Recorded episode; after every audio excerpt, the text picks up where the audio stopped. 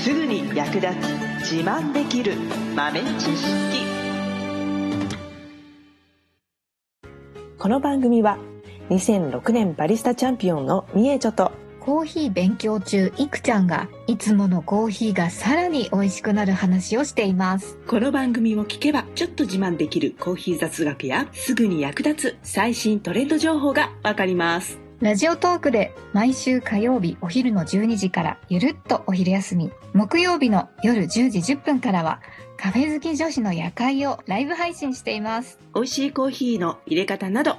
皆様のご質問にもお答えしますのでぜひ欠かさず遊びに来てくださいね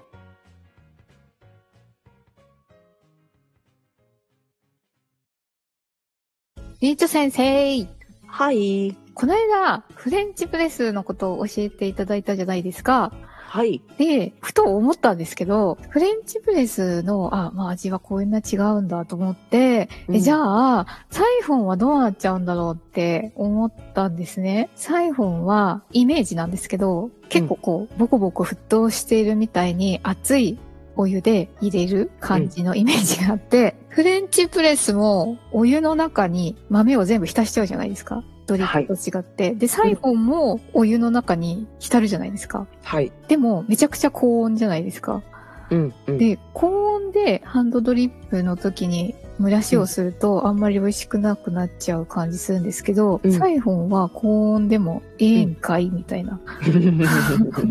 そうね。なんか。な、謎に思いました。 なるほどな。そうね、そうね。やっぱりサイフォン下から火で沸かして煮てるみたいなイメージがありますけども、はい。あれね、ああ見えて、実は上の方ですね、お湯が、まあ、熱せられて、下のボールから上に移動していく過程で、実は温度が下がってるんですよ。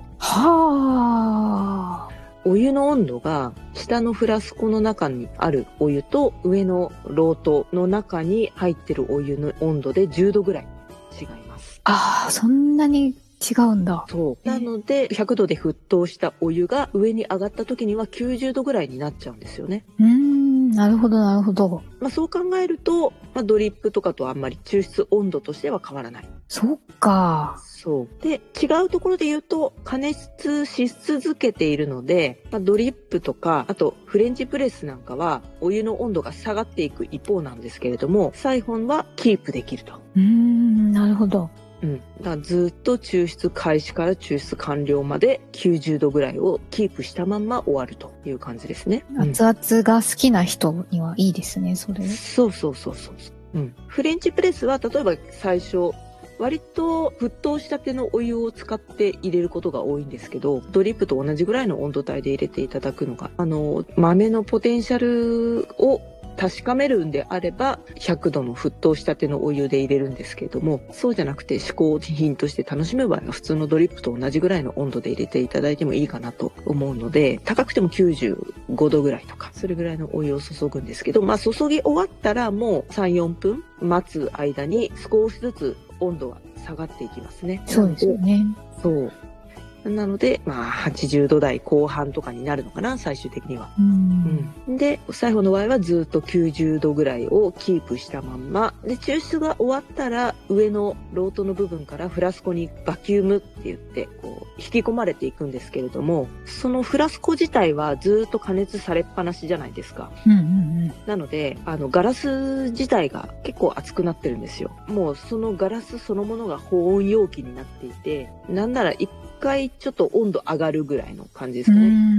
んうん。 90度ぐらいだったお湯が引き込まれる過程で若干上がる1、2度。ただ引き込まれた後に全部液体が下に下がった後に空気がどんどん引き込まれていくんですよ。へえ。そう。で、最後にね、あの、ビューって下に降りていった最後にボコボコボコボコって空気が逆流してブクブクするんですけど、うんうんそのブクブクが結構大事で、はあ、大事なんだ。そうそうそう。で、ブクブクしているその空気は、室温の空気が入っていくので、で、その空気が液体を攪拌して、細かい空気がね、あの液体の中に混ざってくれるんですよね。うーんで、目に見えないんだけど、まあちょっと空気が含まれた液体になると。へえ、そうするとやっぱうりん全然他の抽出方法とはうん違いますね。違いますね。あの、エアレーションって言ってますけど、よくワインとかぐるぐるって回すじゃないですか。はいい。はい。かっこつけてんだかなんだか知らない けど。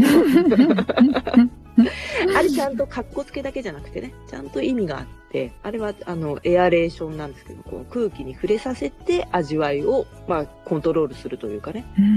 で、口当たりを良くするとかね、そういう意味があるんですけど、まあ、それと同じように、こう、液体の中に空気を含ませて、質感とかね、まろやかさだったりとか、トゲトゲした印象をちょっとまろやかにしていくっていうような作用があります。あの、フレンチプレスはすごくオイル感のおかげで、こう、リッチな感じとか、まろやかさみたいな、うんすごく舌にこう、丸いみたいな感じがあったんですけうどん、サイフォンで入れるとどういう感じになりますかハイフォンは一般的にはすっきりします。すっきりなんですね。そう。でもね、フィルターは、ネルフィルター、布のフィルターなんですよね。ああ、うん。なので、まあ、ネルドリップに近いような質感かなと。ペーパーよりは少しオイル感があるんですけど、完成した液体も割と高温なので、うんその質感がこう感じやすくなる温度帯になるまでは若干時間がかかるかな、みたいな。印象ですかねね。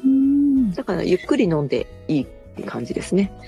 へえ、うんすごいなんか違いがめっちゃイメージつきだった。そうそうそう。サイフォンはスッキリ。ただね、サイフォンでもいろんなフィルターが実はあって、へえ、あの、金属フィルターもあるし、はペーい、パーフィルターもあるんですよ。おお、そうなんですね。そうなんです。なんならガラスのフィルターとかもあるんですよ。へえ、うんえ、それはお店とかバリスタさんはなんうか使い分けたりするんですか、そうですね。ほとんどはネルなんですけど、使い分けてるところもあれば、ペーパーでやってるっていうお店もあれば、うん、う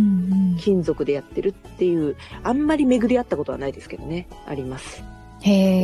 え、うん、なので、まあ、いろんなフィルターが実はあるんですよ金属フィルターで入れてあげればそれなりにオイル感がいっぱい出てきてこうオイリーな感じそのまろやかさとかうんうんっていうのは楽しめますねおーあ、うんなんかちょっとやってみたくなってきた。ペーパーでやればよりスッキリするしサイフォンのフィルターもいっぱいあるんでね種類がうーんなんか器具によってうこんんなにも味が変わるんだなっていうのを結構感じたので、いろいろな器具で試してみるのってすごい楽しいんだなって思いました。そうですね本当に同じ豆が全然違う表情になりますからねですようね。んうんうんあからさまに違う。 うん、自分は違いが分かるかどうか不安だわって言ってる人も絶対分かるよね。いや、わかると思いますね。うんだってなんか、下に乗った時とかの、うん、なんだろう、感じ方が全然違うなって、ちょ、重たいっていうか。そうそう全然違うよね。うん、ペーパーで入れたらやっぱりこんな私でも分かりましたの で皆さんもきっと分かると思いますおそらくはい、ね、うんそうそうそうだから抽出器具の違いであのーまあなかなかお家だと難しいかもしれないけど最近ほらお店でねうちはペーパーもやってるしサイフォンもやってるしみたいなところもあるからうんその同じ豆をね今日はサイフォンにしようかなとか今日はあのドリップで入れてもらおうかなとかっていう風にチョイスできるお店もあるしね、ううんんうんうん、結構あのチェーン店なんかでもあるんじゃないかな私へはさーなのでぜひねそういうお店をちょっと探し当ててもらって試してみるのも面白いですね、面白そうです、うんはいもちろんご家庭に器具をお持ちの方はぜひいろんな入れ方でね楽しんでいただいていや私急激にフレンチプレス推しになりました なんかちょっとフレンチプレスいいなって、はい、移おーり変わっちゃった移り変わし ブームはありますからね。 ねえ、ね本当にうんうん、コーヒーは楽しいですね。楽しいね面白いそうかだからいろんなコーヒーを入れてみて特に合うとか、あ、これはそうでもないとかっていうのも豆によって出てくる可能性もあるし、うんうんううんうんん。でもまたね、どんどんどんどん幅を広げていくと面白いですよね。なんか豆で深入りとか浅入りとか、合う合わないとかあるんですかフレンチプレス割とオールマイティーですね。おお外線度合いにあんまり影響されないかもしれないです。おーうん。サイフォンの方はどうですかサイフォンは影響されます。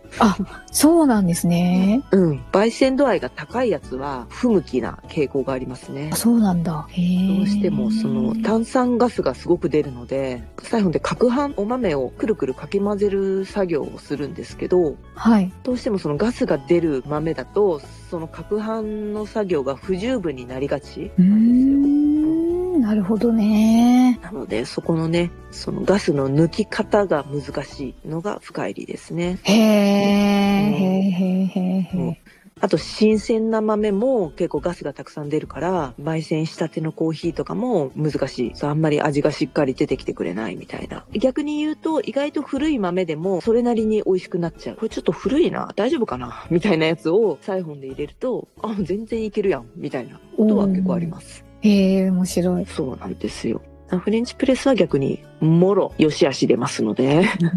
うーん。焙煎度合いについては焙煎度合いが違うから入れ方全然変わってくるってことはないんですけど豆のクオリティの部分では結構はっきり出るので勉強になります。またフレンチプレス楽しんでくださいはい。最後までお聞きいただきありがとうございました。あなたのコーヒーライフに少しでもお役に立てたら嬉しいです。ご質問やツッコミは、ラジオトークで受付中。毎週火曜日お昼12時から、ゆるっとお昼休み。木曜夜10時10分から、カフェ好き女子の夜会をライブ配信しています。ぜひ遊びに来てください。ではまた次回の配信でお会いしましょう。